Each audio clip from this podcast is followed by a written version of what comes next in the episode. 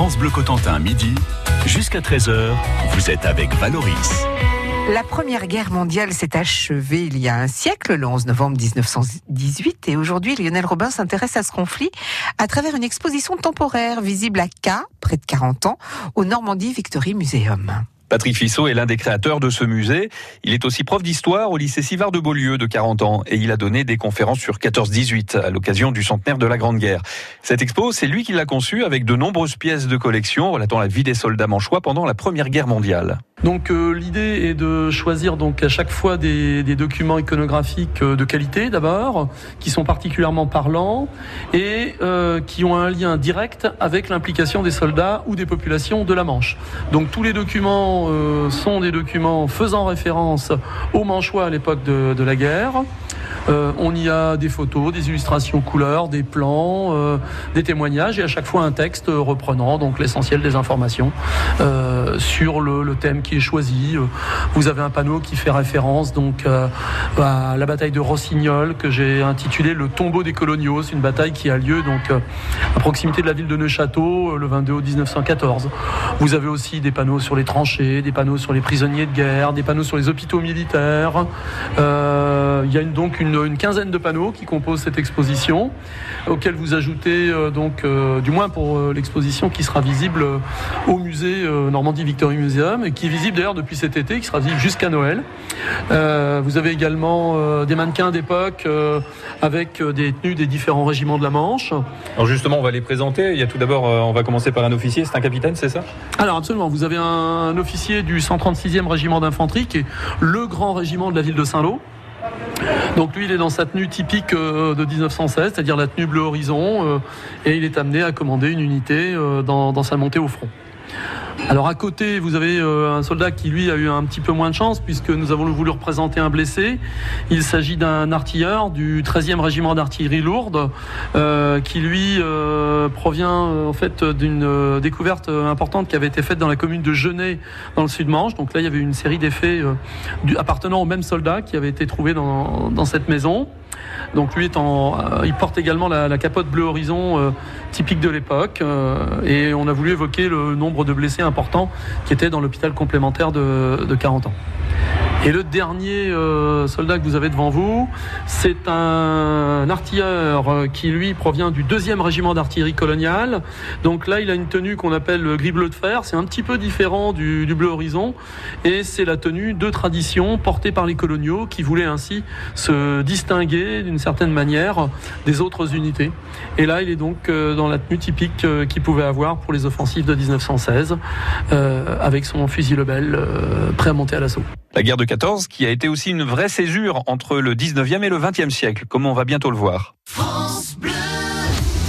Bonjour, c'est Johan Guérin. On se retrouve tout à l'heure dans Ça vaut le détour avec des places de ciné à vous offrir, sans oublier l'infotrafic, la musique et la bonne humeur. Et à 17h10, on parlera du spectacle Terre Invisible qui se joue en ce moment au Trident. Rendez-vous tout à l'heure dès 16h sur France Bleu Cotentin. Radio France, France Télévisions, Arte, TV5 Monde, France Média Monde et Lina lancent Culture Prime. Une nouvelle offre 100% culture, 100% vidéo, 100% numérique. Laissez-vous surprendre et partagez dès maintenant sur vos réseaux sociaux. Avec Culture Prime, la culture, ça se partage. France Bleu Cotentin. France Bleu. We can do better. We can do better. I know it hurt bad. Your mom left you dead when you were a little girl. You think I'm gonna leave cause history repeats. We've seen it around the world. Well, all that we're told is this. So get old, we'll cheat, and we'll both get hurt. Against all the odds, we'll pray to the gods that this love works. When all we see is bad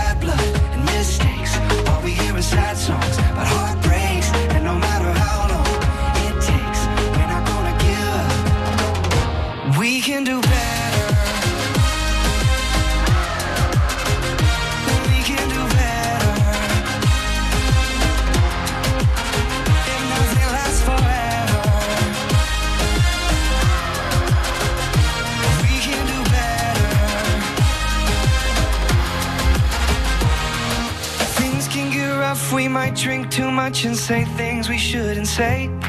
Forgive and forget for we go to bed and we gonna be okay.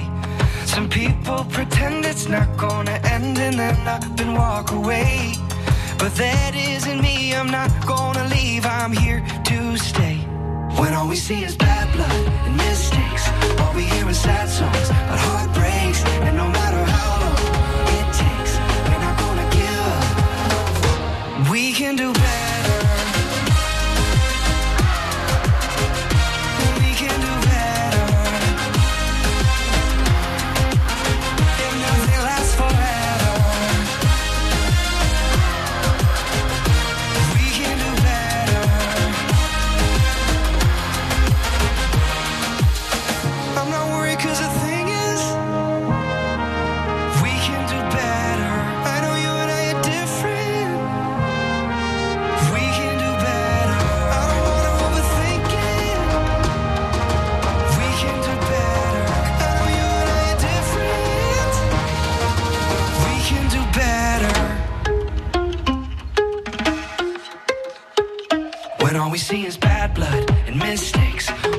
sad songs but heartbreaks, and no matter how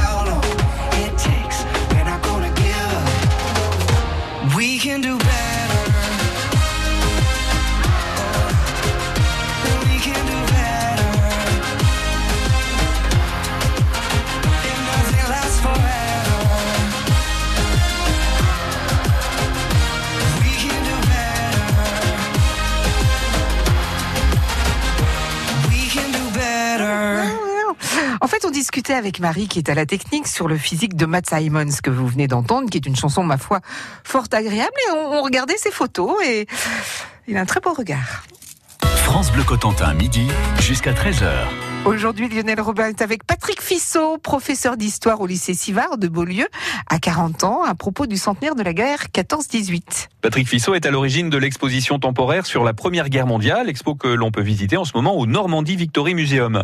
Cette Première Guerre mondiale a été un traumatisme pour ses contemporains.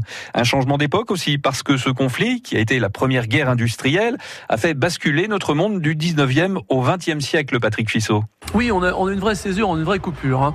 Euh, je dirais qu'en août 14, on fait un peu la guerre comme au 19e. Et à partir de, allez, euh, mettons 1915, euh, l'inflexion elle est entre 15 et 16. À partir de 1915-1916, ça y est, on est dans la guerre moderne. Donc on a inventé le casque d'acier, on en parlait tout à l'heure. Donc c'est Adrian côté français. Un petit peu plus tard, ce sera le Stahlhelm côté allemand. On invente également le camouflage, euh, qui n'existait pas jusque-là. On prend conscience que pour ne pas être vu de l'ennemi, il faut forcément se dissimuler en déstructurant les formes. Donc on fait travailler les artistes cubistes sur les premiers projets de camouflage, par exemple. Ensuite, ben, c'est tout l'approvisionnement moderne euh, d'une armée en marche qui va, qui va être repensé, réfléchi. Et du coup, oui, on a vraiment le sentiment en 1918 qu'on n'a plus du tout la même armée que celle qu'on avait en 1914. Le, le piou-piou de d'août 14 s'est mué en poilu de 1918. Un peu ce qu'on a coutume de dire euh, avant 14-18, c'était le, le 19e siècle, et après on est entré de plein pied dans l'ère du 20e siècle en fait. Ah, pleinement, hein, pleinement. D'ailleurs, euh, c'est euh, triste à dire, mais si vous regardez le, le soldat français de 1918, il est sensiblement le même en 1940. La seule, euh, une des seules différences visibles, c'est la couleur de l'uniforme. Alors, est-ce que c'est bon signe? Euh, Je ne pense pas, mais bon, c'est un aspect à prendre en compte. Et puis, n'oublions pas non plus que finalement, euh, la manière dont la guerre de 14 a été euh, mal réglée après 1918 a engendré la Seconde Guerre mondiale. hein. Il y a des liens inévitables entre les deux guerres. hein. Mais c'est sûr qu'en termes de technique militaire, euh, euh, la fin 1918 préfigure déjà les années 20, les années 30. quoi.